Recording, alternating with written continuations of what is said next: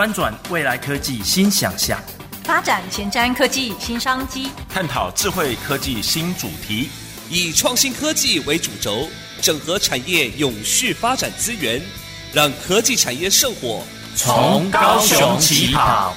欢迎收听《南方科技城》，本节目由高雄广播电台与国立高雄科技大学产学营运处合作直播。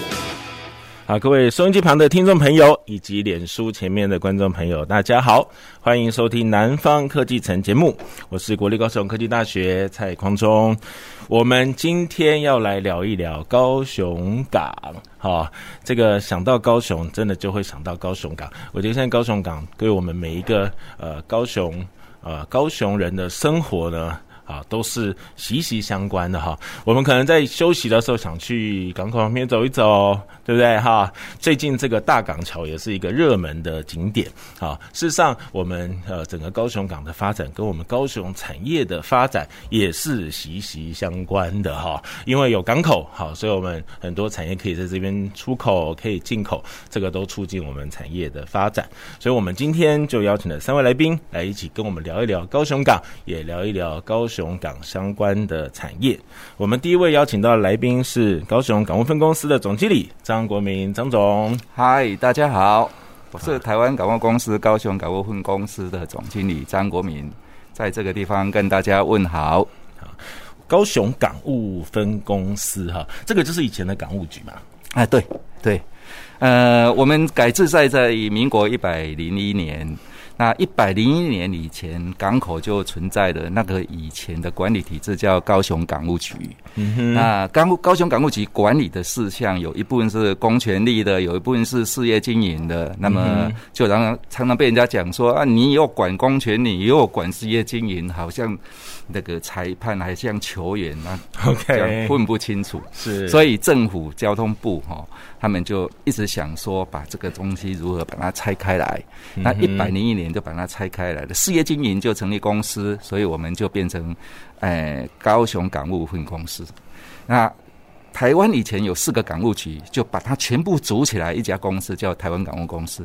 那以前的高雄港务局就变成高雄港务分公司，是这样子。那公权力的部门就成立另外一个单位。那这个把它拆开来以后，我们就专注在事业的经营。但基本上这个公司还是百分之百国家的公司，所以我做这样所以还是算是一个政府的单位了。哎，应该是这样子，它是企业化的经营，这样了解哦。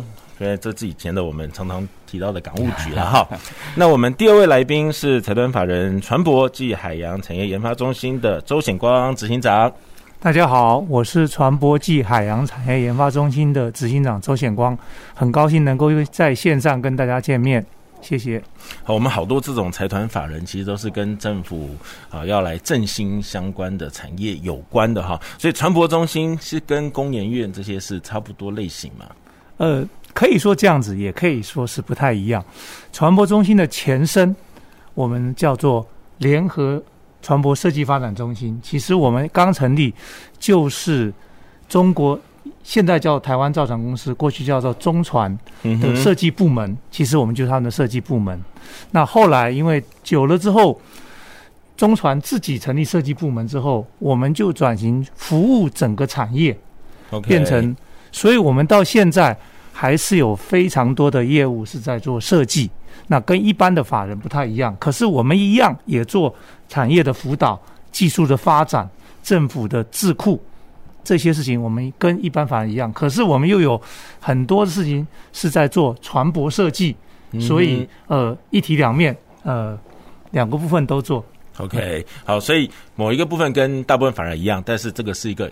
有设计能力的法人。是 简单来讲是这样子哈，好，所以可以我们很多的船舶设计都跟哈这个船舶中心有关。待会我们可以特别来请教一下这个周执行长，我们现在船舶到底做设计有什么新的方向哈，有不同的功能哈。那我们第三位的来宾呢，我们要请到的是啊长隆海运的杨宏明船长。啊，各位听众，大家好，我是长荣海运的船长，我叫杨欧明，很高兴今天有这个机会呢，能够以海上从业人员的身份来跟大家分享在这个产业里面的一些相关的资讯。啊，谢谢船长哈！一听到船长，感觉就是一个很帅的工作。我们刚刚在聊天的时候聊到说，这个因为我之前就很跟跟船长说，哎，你要不要穿制服来我们节目哈？我们这个听众朋友没办法看到这个制服，但是。观众朋友是有机会，结果船长还是没穿哦，我怕走在路上被误会了，所以就选择还是穿一般的西装就好。穿一般西装，但都非常非常帅了。不过我想请问一下船长，我们会听到船长啊、大副啊、二副这些不同的名称，它是资历不同还是功能这个？职责不同。呃，我简单的来说啦，呃，大家比较熟悉的可能是飞机嘛，哈，有有正机长、副机长，哈。那其实大副、二副、三副呢，其实就是船长的副驾驶。那因为船舶这个。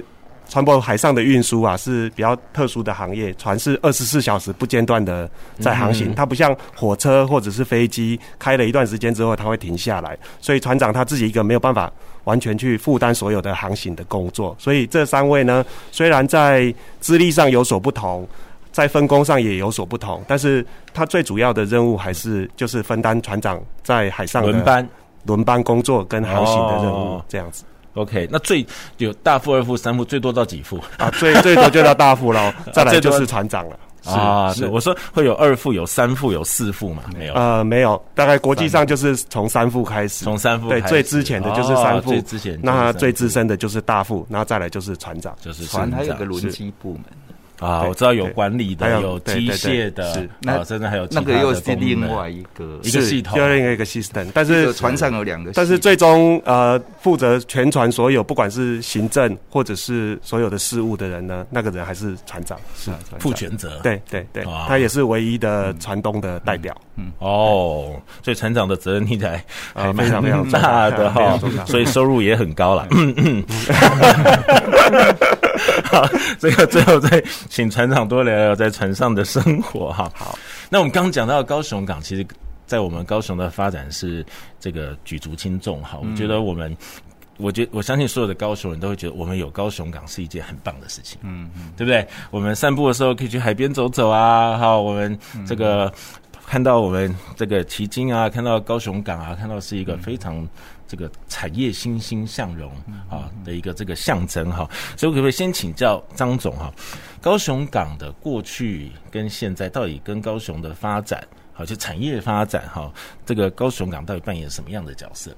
大部分港口的发展都这样子的哈，就是呃本来本来是一个呃很小的地方，那因为有船来有货来，就会有人来。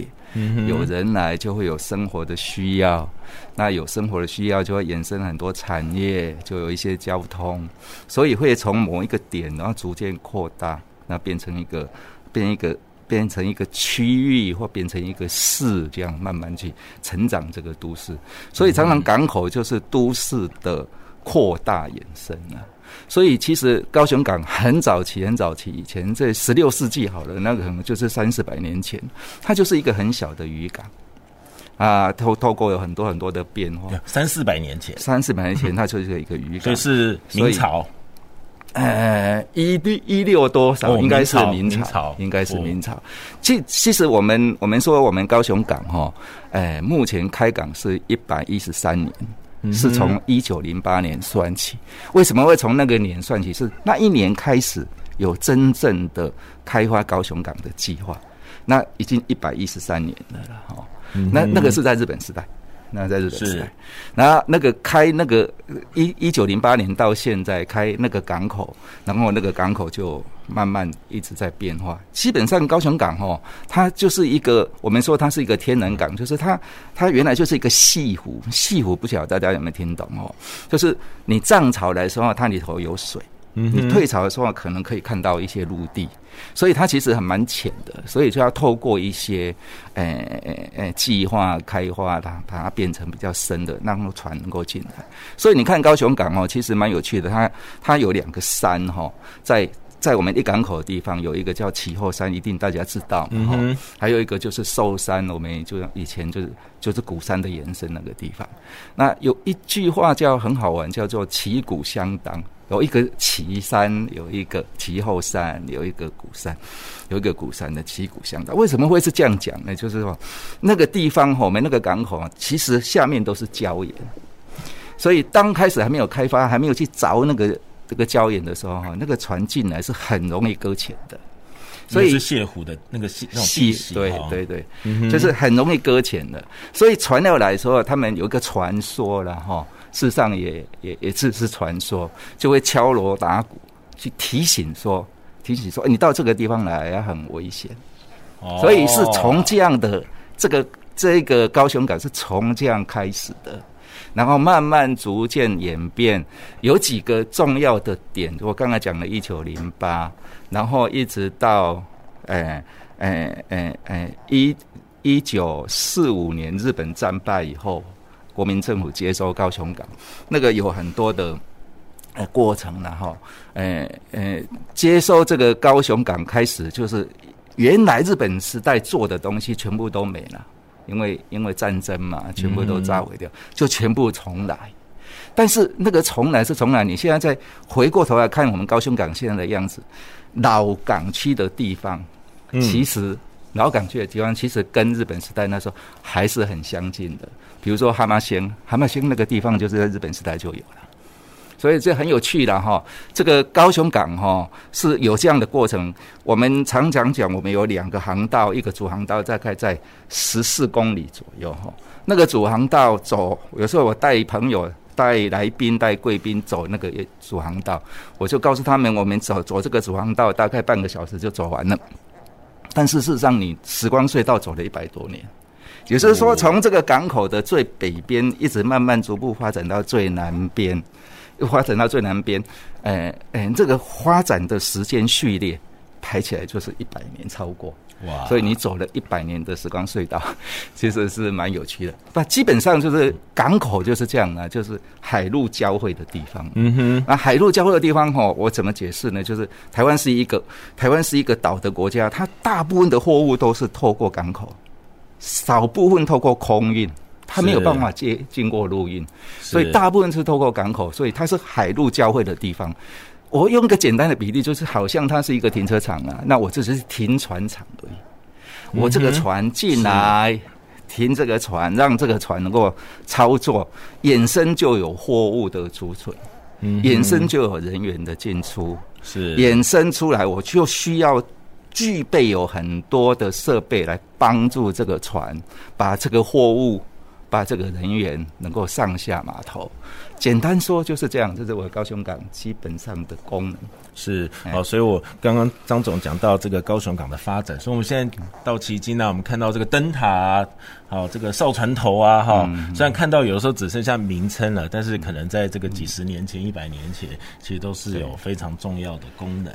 对，我记得我们小时候都会学到说，高雄港是全世界货柜吞吐量的第三名。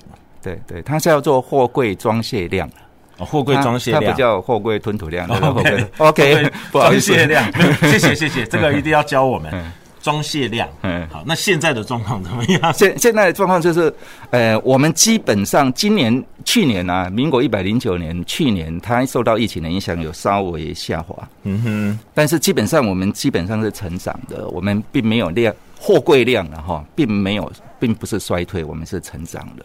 但是我们要知道是说哈，为什么会有这些货？是因为我们有这些人。是台湾的，我们是一个岛的国家，它就是两千三百万的人口。嗯，它你的需要，你的人的需要就是这么多的货物。你的因为你的产业的需要，你的产业的规模就是。就是迎合两千三百万的需求，所以我的我的量就是符合这两千三百万的基本上对，一基本上就是这样的，不会差距太大了。嗯、所以，所以，呃，为什么我们会从所谓世界第三大的货柜装卸量的港口，然后现在慢慢排名往后退，但是我量没有减少。那往后退是其他的港口一直起来。嗯、那我常常讲开玩笑讲是说，他们是回到正常的状态。哦，比如说，比如说中，几乎大部分就是中国的港口啊。哎，啊，中国的港口就是因为它人口够多嘛，它光一个长江流域就几亿的流域，就几亿的人口，它那个需求量一定正常，就是要需要这么大，所以它的港口的排名就一直往上爬，原因是这样子的。那呃呃呃，我我我还是跟大家报告一下哈，港口其实也不是只有货柜，那么我我讲说说我们的组合比例哈。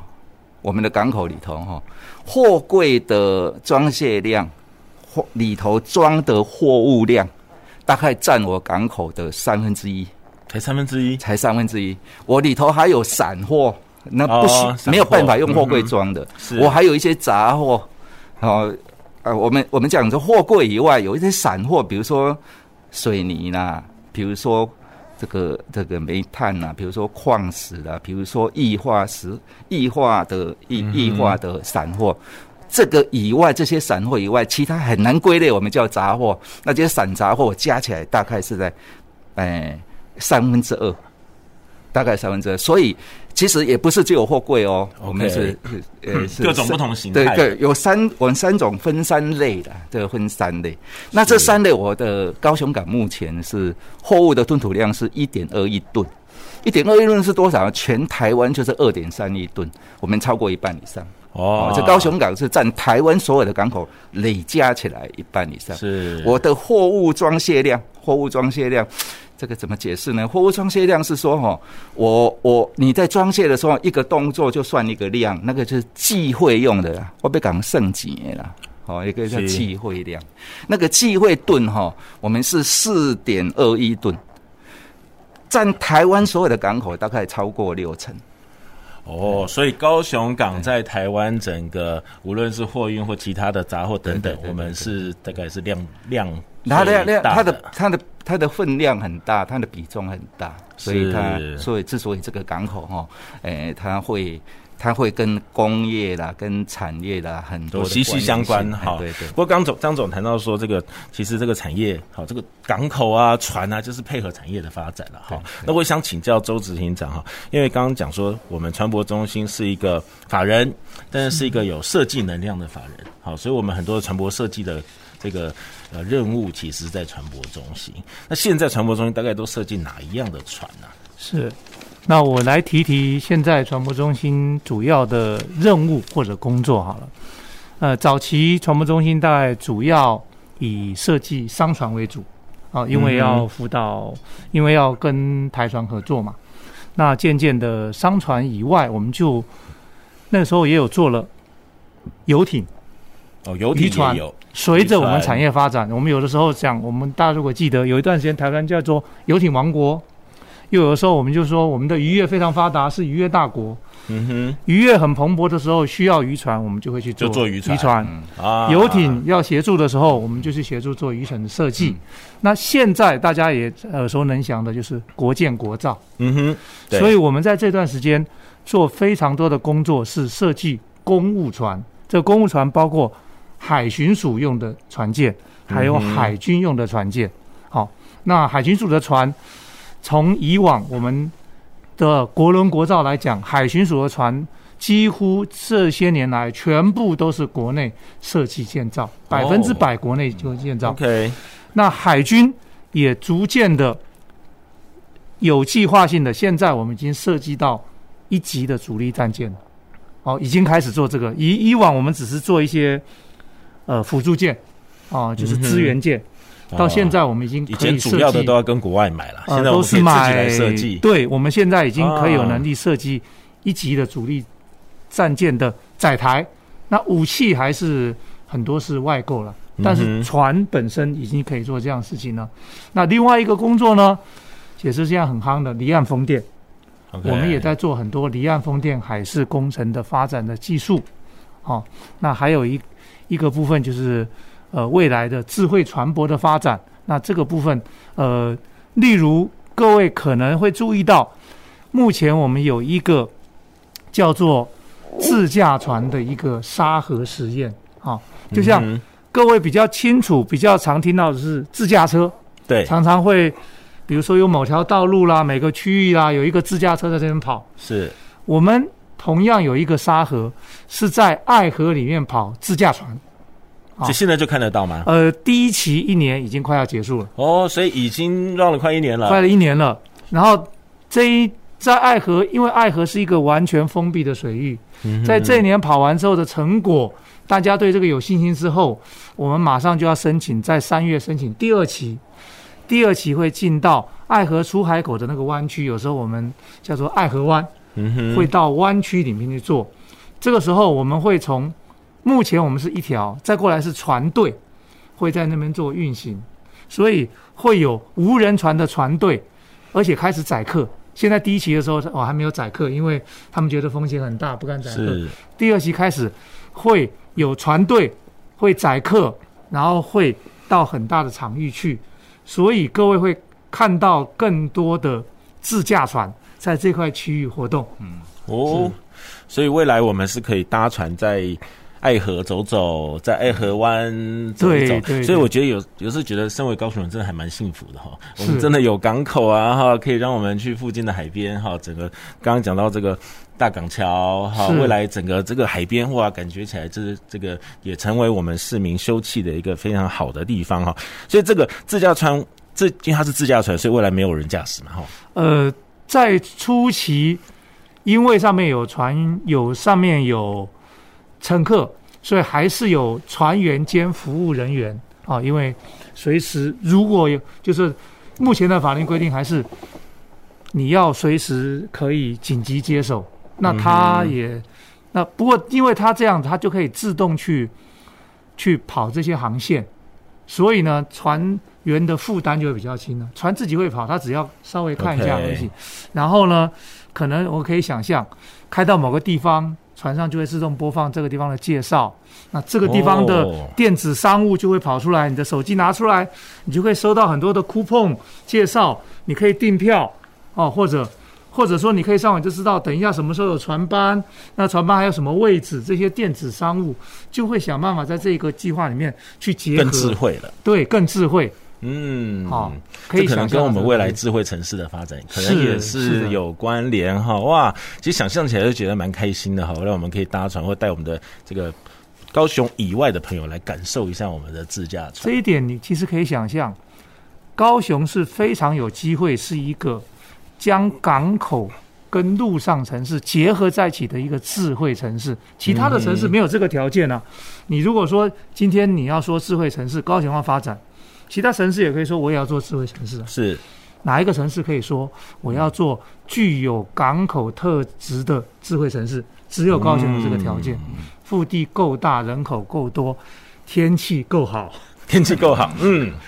这个是重点，哈哈，哇！讲到这个就觉得很很兴奋。我我在这边要预告一下，我们在三月第五周的节目就要谈一谈高雄的智慧城市，哈。到时候我要特别来聊一聊高雄的因着港口而有怎么样不一样的 啊这个智慧城市，哈。那港口当然就要有船啦，我们今天有船长在我们当中，哎，好，这个呃长荣海运我知道其实也算是台湾之光了。啊、哦，不敢当，不敢当。好，我们目前量也很大，是是，的确是啊。好，的确是嘛，哈，是是，我们其实长荣海运是港务公司非常重要的客户，但是我们我们最大的客户，最大的客户。我们一百零九年大概九百六十几万 TEU 的货柜量，他们就贡献了三百五十万 TEU，是，所以是超过三分之一，是是。是。那目前我们大概一年整个船队的规模啊，大概帮客人服务了大概一千万 TEU 的货柜。嗯哼，就是对。那我想请教一下，因为我们想象的这个货柜哈，就会好像一个一个像积木一样堆在那边。是是，这个积这个货柜都有一定的 size，对不对？对，一般国际的标准啊，它是分成为二十尺柜跟四十尺柜，这是最标准的。那当然也会依照呃货物货主的需求跟货物的特性呢，还有四十尺加高的。那也有四十五尺加高的这样子，但是基本上大家在路上比较常看到的，你如果看货柜车拖着，只拖了好像觉得感觉怎么只占了货柜车后面拖板的一半的那个，大概就是二十尺的货柜。Okay. 那你如果看到哎、欸、后面的拖板是摆满的，那大概就是四十尺的货柜，这是大家比较常看到的。是，对，所以所以那个货柜哈的不同的大小，它计算量的时候就有一个当量。对，那个当量我们的英文字母叫 TEU。T E U，所以我们讲讲多少贵多少柜都想 T 多少 T E U T，简单。T 指的是二十尺，二就是一个当量，所以四十尺就是就两个 T，两个对，就两个 T。OK，好，我这我们这样来计算，也学了一个这个 专用的。有时候你说这条船如果说是两万 T。就是它可以占两万个货柜，对，两万个标准二十标准标准货柜，所以一般社会大众比较难去想象说船舶它到底大到什么样一个程度了。是，所以你给他想象，刚才周执行长讲的，你可以一艘船可以载两万个货柜，你把两万个货柜叠在一起，那个船就是这么大。那个。最近我们有两万四千 T 的船进到高雄港来，是那个两万四千 T 的船哈的长度多少知道吗？四百公尺，是吧？哦，四百公尺是什么概念呢？四百公尺就是你去学校的操场跑一圈，操场跑一圈啦，是四百公尺。对，操操场跑一圈是跑圆圈，你把它拉直了，那个船的长度就是那么长。就是有一点点恐怖，有一点点恐怖。那我更讲到以前，我曾经提过一个，就是说，如果你反过来想，如果这些货柜用货柜车来开的话，我们早期在设计八千多 Q 的时候，我们讲，我们八千多 Q 的的货柜船，它的货要用货柜车载的话，它从基隆港可以排到新竹。嗯、现在两万多 Q 的的货柜车可以从基隆港排到高雄，一一台船。一条船，它所运的 T 的货柜就可以从高雄排到基隆。哇，那个高速公路上面就排满了。哇，真的，哇，这个量真的，一条现在一一艘货柜船其实可以装载的量真的很大哈。是，我就这就是刚才总经理所讲的嘛哈，这个最最便利的运输，还有最经济的运输还是海运，还是海运，所以台湾整个所有的。供应链的运输还是靠海运在维持。是，其实我有一个数字哈，我知道长荣海运其实它的这个货柜量在全世界其实都是名列前茅啊，没没错，好，所以真的是我们台湾之光哈。那，它一个航程大概会多久？最远啊，最远的航程，我们现在目前最远的航程大概是到欧洲再回来，这样一个航程的话，大概将近要八十四天或者是九十天这样的航程。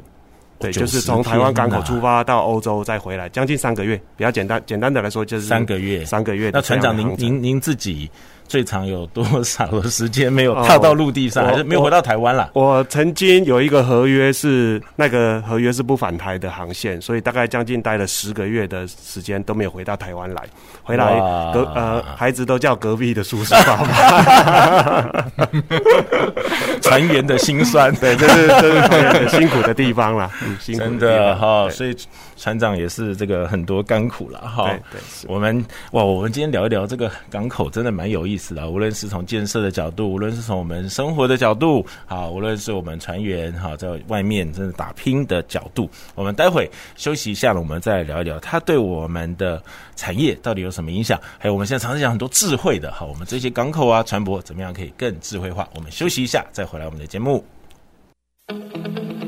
各位市民朋友，大家好，我是高雄市副市长林清荣，在这边要向亲爱的市民朋友报告，衔接中山路和博爱路的中博高架桥，二月二十七日到三月八日进行引道拆除作业。施工期间，工区周边的中山路、建国路、博爱路、九如路都会封闭部分的路段，请市民朋友们提前改道。如果行经施工路段，请配合现场的交警指挥，注意警示标志，减速慢行。也可以上我们市府交通局网站了解施工期间的改道动线和公车乘车指南。施工期间确实带来不便，恳请市民朋友多多谅解。市府团队会很努力的拼最短的工期，降低交通冲击。谢谢各位，欢迎继续收听高雄广播电台 FM 九四点三 AM 一零八九。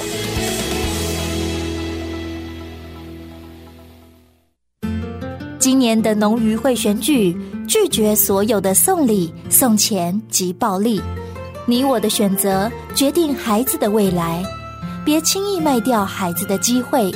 不买票，不卖票，让传承多一份责任。反贿选检举专线零八零零零二四零九九，拨通后再按四。以上广告由法务部提供。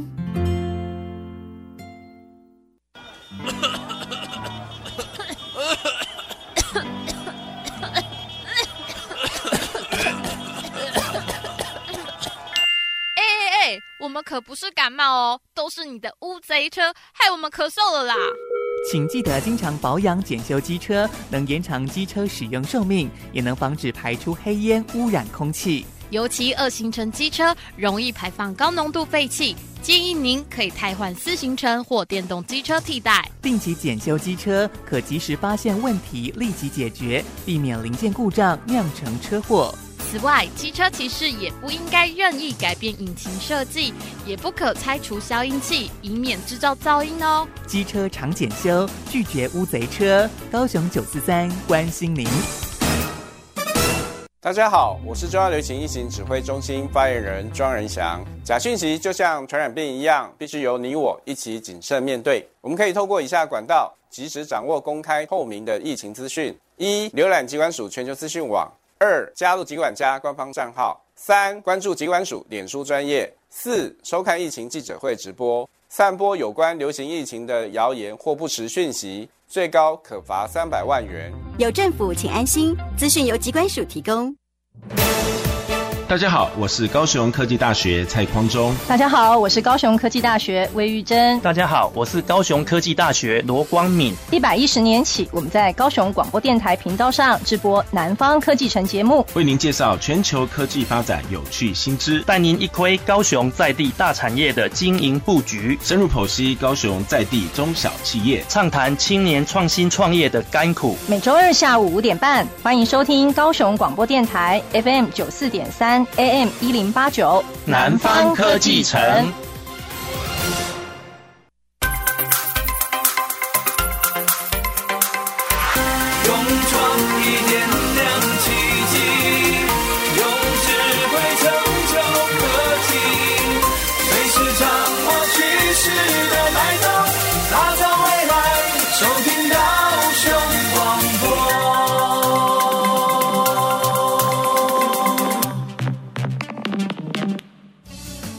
瞻的，未来的，您现在所收听的是提供您最多科技产业新知的南方科技城。各位听众跟观众朋友，大家好，我们欢迎回到南方科技城节目。我们今天聊的是高雄港哈，我们在前一段的节目当中聊到高雄的发展，其实跟有高雄港。息息相关，哈，然后从这个港口慢慢发展成城市。那我们刚刚也谢谢三位来宾有给我们看到，其实现在高雄港不只是货运、货柜等等，它也有休憩的功能，哈。所以大家最近可能会跑去大港桥，这个就是我们这个港务公司哈所设计哈设置的。那刚刚我们传播中心的周执行长也谈到哈，现在其实就有喽。好，我们如果去爱河会看到自驾船，然后在。今年我好，可能三月四月以后，甚至可以成为一个观光船。到时候我们可以搭船，然后走爱河，然后到爱河湾外面去逛一逛，哈，享受这个有港口的高雄，好，是一件非常非常幸福的事情。那我们刚刚也船长也特别聊到他的生活，好，这个呃最长有。十个月是不是？刚刚讲十个、月，十个月没有回来台湾，都没有回来台湾。好，非常非常的辛苦。好，那我们接下来还想再请教船长一下哈，这个船员的生活，当然我们都知道是辛苦的啦。哈，那现在的船哈，嗯。它有网路吗？我们平常船员现在可不可以上网？呃、以长荣海运的货柜船来讲，我们船上是有网路的哈，所以船员是能透过一些 WhatsApp 啊这些跟家里保持密切的联系。哦、那这个跟以往的跑船的。的时代不太一样，有不太一样。以以往的时代是船员一靠了码头，第一件事情就是赶快跑到码头上找公用电话，赶快通，赶快打电话给回家回家，或者是呢一封家书，也许寄到人都回家了呢，家书都还没有回到。哇，也是听起来蛮心酸的。所以其实呃。这这个科技的进步哈，把船员跟家属之间的这个关系要，也拉近了不少。是，真的这样太好了哈。不过刚讲我们也讲到这个货柜船，其实哦，我刚刚讲到一艘最最大的可到四百公尺啊，然后它的货柜如果从台北可以一路排到这个南部来哈，所以这货柜量其实非常非常的大。那也请船长聊一下好吧？我们现在的船除了大以外，有没有什么样其他的要求啊？我们现在我知道全世界应该不是只是要比大哈，是呃，现在的船舶呢，其实以船舶的船上的船员在生活的环境来讲的话，其实以长荣海运来讲，我们船上的生活的环境呢，其实不输给五星级的饭店。哦，对，我们船员有个人的套房、卫浴，嗯、然后呢，在公用的这个餐厅啊，或者是运动间啊里面呢、啊，其实。都跟五星级饭店没什么两样。我们船员现在在船上，几乎大家工作完之后呢，有的在健身，有的在练歌，好，想要朝艺演艺界发展 啊，形形色色都有。那所以呢，其实跟以往比起来呢，海上那种无聊跟寂寞啊，哈，也可以透过这些呃休闲活动也好，或者是运动也好，来慢慢的疏解。那如果以硬体的船舶的硬体来讲的话，其实。呃，近年这几年来哈，大家对于环保意识的抬头，所以对船舶建造时候的那个环保的规格啊，其实要求的很高。我我举个例来说哈，大家最近几年比较注重的是极端气候。嗯哼，好，那所以一艘船舶呢，其实它每天使用的油料是非常非常多的，是。多则到一两百吨。一天。一天。哦，好，那那燃这个机器燃烧的过程中呢，排放出来的废气也好，烟也好，其实都是温室气体的主要的来源呐。是，好，所以但是长荣这边其实走得很早，我们呃在大概两千零八年的第一呃两千零三年。建造的 S Type，两千零五年交的时候，我们的第一代环保船的时候呢，其实我们在环保跟温室气体减排上面呢，其实就做了很多很多的努力。那现在国际海事组织呢，更进一步定定，就是它的目标是在以两千零八年的温室气体排放为呃温室气体排放为标准，到二零三零年呢，要降低百分之四十。那以长荣的船队来讲呢，我们可能在呃，快则在今年的年底，慢则在明年的年初，我们大概就可以达到国际海事组织所设定这样的目标。嗯嗯嗯、所以，其实呃，我们创办人张荣发先生啊，他他在船舶的规划上，其实是想的很很很远的了，很远的。所以，其实除了环保法规越来越严格以外，其实整个产业的经营也不是那么的简单。是，所以听起来就是现在的船要环保。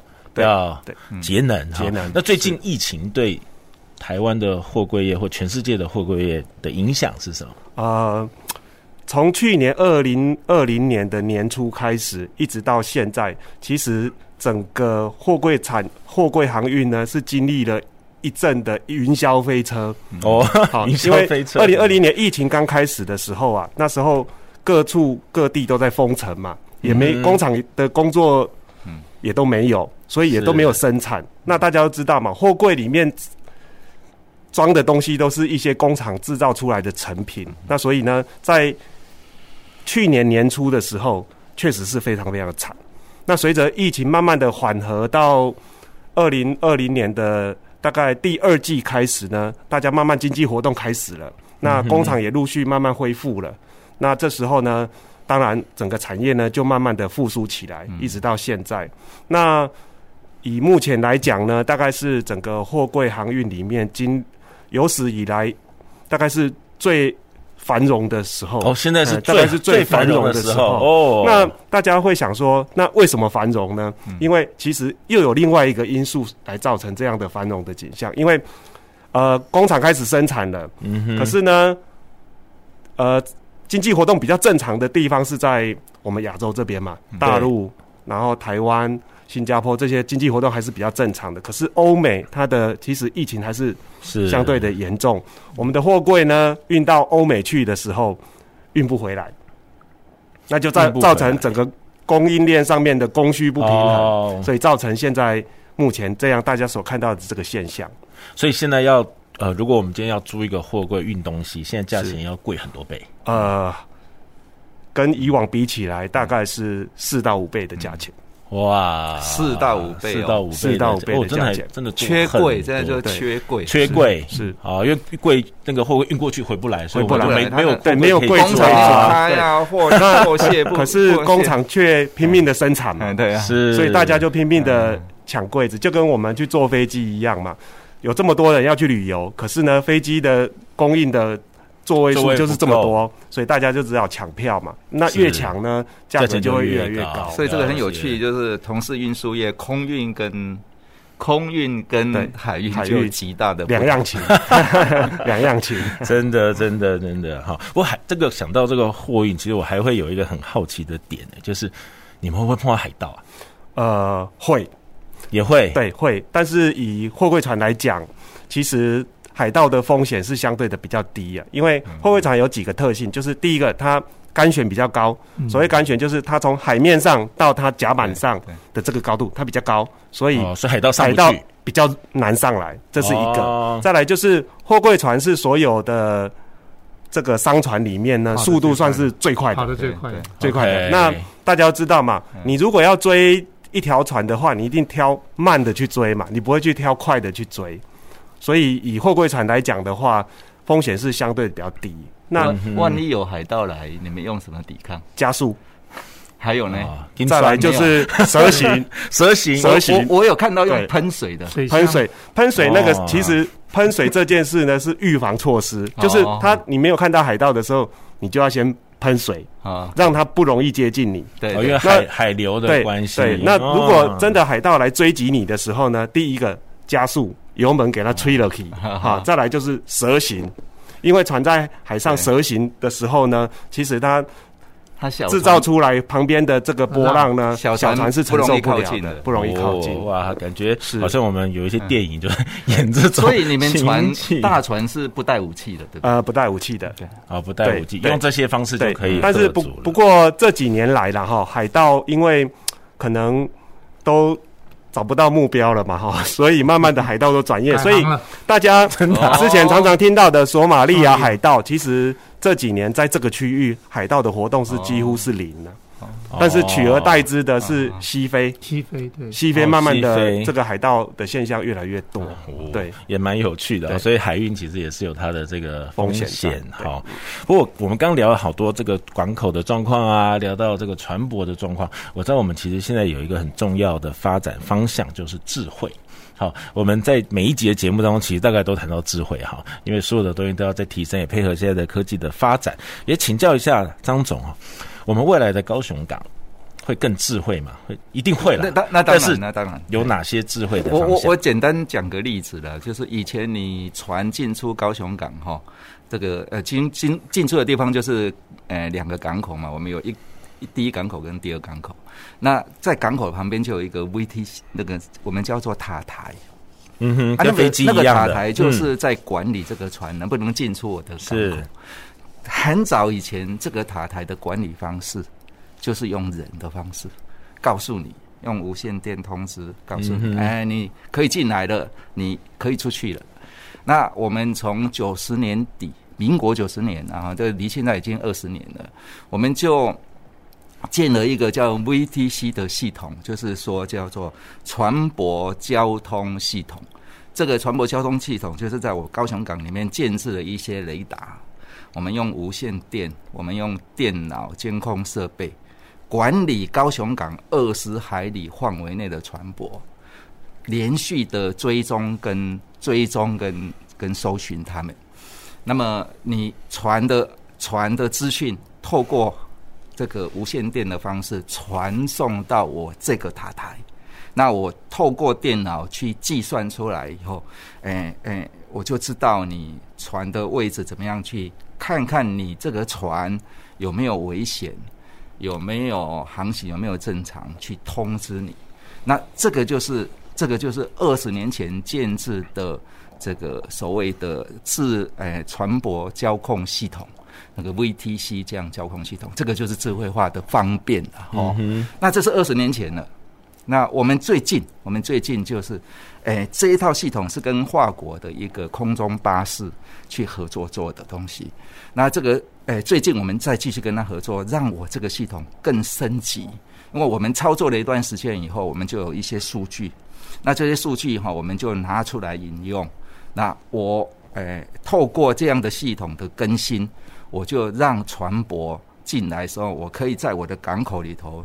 布设一些虚拟的位置，只要他碰到这个虚拟位置，就会警告：哎，你这样的航行是不是有危险？所以我们就可以帮助他航行，帮助他不会碰撞，帮助他在锚区里面不会有流锚，我会通知他。那这样的系统就是，呃呃，透过我虚拟的航道，让这个系统更为新，这个就是更智慧化的表现，哈。那我是用这个例子来解释，呃，高雄港一定是，嗯、一定是继续往前走，一定是更智慧，然后更安全。对，我们是一定是更更安全、更有效率。那我们也注意服务的品质，我们也对环境的永续能够呃尽最大的努力。啊、那这个是我用这个例子讲的哈。那基本上就是说，我在港口里面有很多很多数据。那我希望这个数据透过这样的科技、新兴科技的分析，它变成它有用的东西、有用的资讯。然后我利用这个资讯来帮忙我的港口。讲到那四个构面，一个就是安全，一个就是效率、品质，还有永续。那呃，我刚才有讲到说，我们 TIPC 是管理台湾所有的港口。那么透过这样的港口，因为总部在高雄，我可以在高雄。透过这样新兴科技的东西，让诶利用这样智慧化的方式管理所有台湾的港口，那么这个是必然的啦。哦，这个是我们目前继续在努力当中。哦，所以所有每每一艘人什么时候进来，什么时候出去，当然都知道，全部都都都在在我们的掌控。甚至比如说在外面等，有时候我们去那个高高雄的海边会看到哦，排长长。长串的这个船哈，所以未来都透过这个系统会告诉他们什么时候，你可以进来。对对啊，哎，台风来应该也是要靠这个系统，对不对？对对，台风来我们就会听到很多都要进港。我我们就是基本上就这样，台风来哈，那个如果我们超过一定级数的风，七级风以上哈，我们几乎就会说我们封港。封港的意思就是你大型的船舶你要出去，你就要出去哦，你不是进来哦，你是要出这样子哦，你不是进来，因为它太大了。太大，那个受风面很大，其实很危险。它它船靠在码头是利用绳子绑住。哦，那你那个风很大，你的受风面很大，力量太大，那绳子承受不了，承受不了。万一断的话，我们称为它叫做断缆。那个断缆，那个你你想象中那个多可怕？因为一艘船几万吨或十几万吨，在港口里面撞来撞去，我的港口就完蛋了。所以。只要是超过七级风的，我们就会所谓封港。封港的意思就是大型的船舶要出去，那么危险的船舶要出去，就很早就通知他赶快。对对对对，啊，那那个因为气象是要，哦、特别是台风的哈，台风其实是一个可预测性的风险，它不像地震。对，它我我我们气象报道就知道那个台风的路径怎么走嘛，啊，都多大嘛，那你出去就是避台风。哦，是这样的意思哦，所以真的会更安全，也更有效率哈。有了智慧的港口，当然还有智慧的船舶。好，我要请教一下船长哈，这个现未来的船舶会怎么样的更智慧？比如说我们这个货柜，如果我们想要订货柜，它要怎么样更智慧化？嗯，现在其实货以前传统的货柜啊，都是人。要到临柜去亲自订舱，或者是透过电话的方式来订你想要托运的货柜。那现在呢，随着科技慢慢的进步啊，其实，在货柜产业里面呢、也慢慢的趋向于用电商的方式来处理。那这个电商的方式呢，它是一种把物流、资讯流等个供应链呢串接起来的一个服务哈。以我们公司来讲的话，我们在去年提供的一个。电商就是一个 A P 的 A P P 的软体，叫做 Green X。那客人呢，可以透过这样的软体呢，在他的手机上就可以查阅，随时查阅这个托运的价格，然后甚至可以订舱。那甚至可以很多的结关的程序呢，都透过这个 A P P 来办理。那这样子有什么好处呢？可以节省掉舟车往来的时间，嗯、然后呢，把剩多出来这些时间呢去做更多的事情。所以其实随着智慧化呢，慢慢的、慢慢的，整个商业模式哦，其实一直慢慢的在改变。好，这是最近整个产业里面比较大的变革。是哈，因为我有时候讲到这个国外留学的留学生，就会有这种经验哈。我们要回国的时候，就要订仓，把那个我们的呃很多的行李啊，哈，这个海运回来，好，那未来就可以自己处理了，对不对？对，好，自己有这个 app 或自己在网络上，我们就可以来订了哈。所以整个港口会更智慧。船舶会更智慧。那我要来请教执行长，这个在智慧的时候，我们船舶中心会有什么样的角色，或是我们会面对什么样的挑战吗？其实刚刚听到了这两个的中介，就是船的这个本身。嗯哼，那它的任务也分成两个部分，一个提到的，就是刚刚也一开始主持人问到的，船长他负责的事情什么？开船。对，所以这件事一件事情。而另外一个刚刚讲到了，如果你要节能。环保跟船上的机器有关，船上的机器是谁管？轮机长在管。嗯哼。所以其实我们船舶中心的现在在发展或产业发展有两个面向，一个是要呃协助增加船舶的航行安全，另外一个是要让机器的运行越来越有效率，越来越有安全。所以这两个角色。那么船舶航行的安全，其实你可以想。如果我们现在发展的非常多的无人船的技术，都可以拿来做辅助驾驶，其实就像你现在自驾车很多东西的辅助驾驶一样，自驾车会危险告诉你前方有障碍物，车子接近你一样。自驾船里面很多技术，你可以去侦测到附近的危险，告诉你你要采取避碰的措施，或者这个海域有什么危险，辅助船舶的航行，让。船舶航行更安全，因为大部分目前发生的船舶的航行事件，人为因素还是占最大的比例。为什么？哦，其实就像刚才船长讲的，我一趟航行开几十个小时、几天，在晚上是很枯燥的。那一个他在那边守夜，在那边看着，真的可能看了三四个小时都没有什么事，之后他就打瞌睡，睡，睡着了，就撞上去了。所以这些东西就是可以告诉你，嘟嘟嘟嘟嘟，附近有船，有什么危险障碍物，提醒你，让你减少你的航行的危险。那机器的部分，很多现在技术大家耳熟能详的 AIO、IoT 是装了很多的 sensor，去侦测这些机器的状况，告诉你这些机器可能它快要维修了，你要准备去更换一些零件，让它的效率维持到很高，或者是说。发出一些警告，下条这个船到下个港口的时候，赶快请厂商来这边换零件，就不会影响它的船期。这些东西都是可以让船舶越来越智慧的发展。好，所以这个结合其实有非常多的工作可以做。那刚刚提到了，其实我们忘了讲一点，除了高雄是重要港口，其实高雄也是台湾造船产业的重镇。是。不管是商船有台船，或者是现在的公务船，或者是游艇，台湾的造船产业在高雄都占了四分之三以上。所以，我们不止有航运，我们还有造船产业在这里。所以，这两个都是非常重要的。是整个产业链哈。我们在一月就有邀请台船的总经理来跟我们谈，是这个台船的发展。我们未来也会有一集来谈游艇业。好，因为刚刚执行长谈到，其实在，在其实游艇业在高雄也是一个发展非常非常好的产业。好，这个都这个让我们很期待哈。不过刚我刚讲听到这个执行长来讲这个安全的措，就让我想到哈，这个有这些安全措施之后，就不会有铁达尼号的事件了，对不对？它毕竟其实还是只是一个辅助了，是。那其实船舶上面运用这样的辅助驾驶，运用辅助驾驶，其实在很早很早就开始了。但是所有的事情，错误链里面最大的就是人的这个因素嘛，所以所以还是这一点上面还是有待于训练、训练再训练来克服。对，还是要人人跟这个系统哈，整个呃整个设备的结合，是这个才是会让事情做。目前的话，很多的规定都是。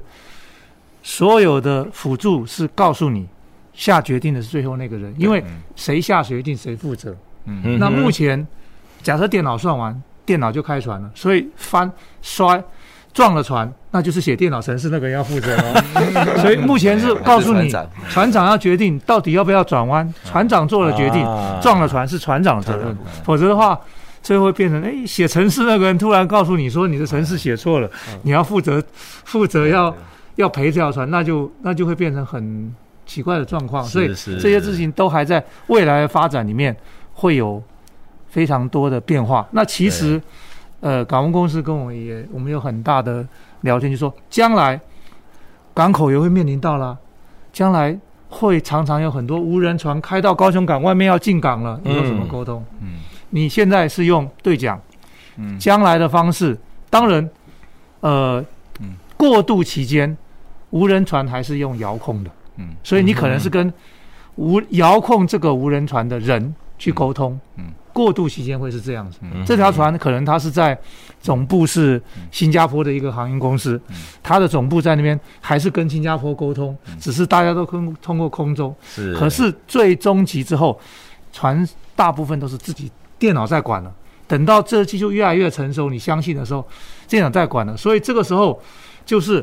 港务公司会提供非常多的资讯，就刚刚讲的，嗯，我提供很多虚拟的障碍物，嗯、他要自己去逼这些障碍物去寻到这个位置，变成有有用的资讯。是，将来会变成这样，就是电脑跟电脑对话了。嗯、港务公司的电脑告诉他一方信息，嗯、船上的电脑就跟着这些信息，人工智慧开进来了。啊，未来会是变成是这样子，IOT 就是物联网，或者是 AI 的这些，把这些船长的智慧。变成船上电脑的人工智慧，哦，这是未来了，但是这个未来很可能是二十年、三十年、四十年之后的事情。发展中哈，对，好，所以我们未来不但有空中飞的无人机，路上跑的无人车，还有。海上河这个河里面走的无人船，以后我们会看到好多好多无人的这个载具。但是那么多人怎么办？那么多人，我们负责休闲娱乐，休闲娱乐。哇，太棒了，太棒了！我们今天这个节目，我觉得一一一个方面感受到我们高雄，因为有高雄港，我们的产业哈，这个城市的发展。好，都跟高雄港息息相关。然后刚刚也谈到说，因为有高雄港，所以很多的重工业，我觉得当初在政府在选址的时候，为什么选高雄？就是因为我们有一个好的。港口好，是让我们很多的产业都可以发展的很好。嗯、那另外一个部分，现在现在的港口也不是只像我们刚刚想象的货运了，我们其实有休憩的功能啊，大港桥，未来看到爱河上面的无人船，好，让我们在海边走走、河边走走的时候，哇，吹着凉风可以看到很多高科技的，好，是我们港务公司，好，是我们船舶中心，好，很多的心血。好，都可以让我们看到我们城市不同的面貌。好，那今天节目最后，我要推荐大家一个活动，就是呃，在三月的三号到五号，高雄展览馆我们会有一个亚太国际风力发电展。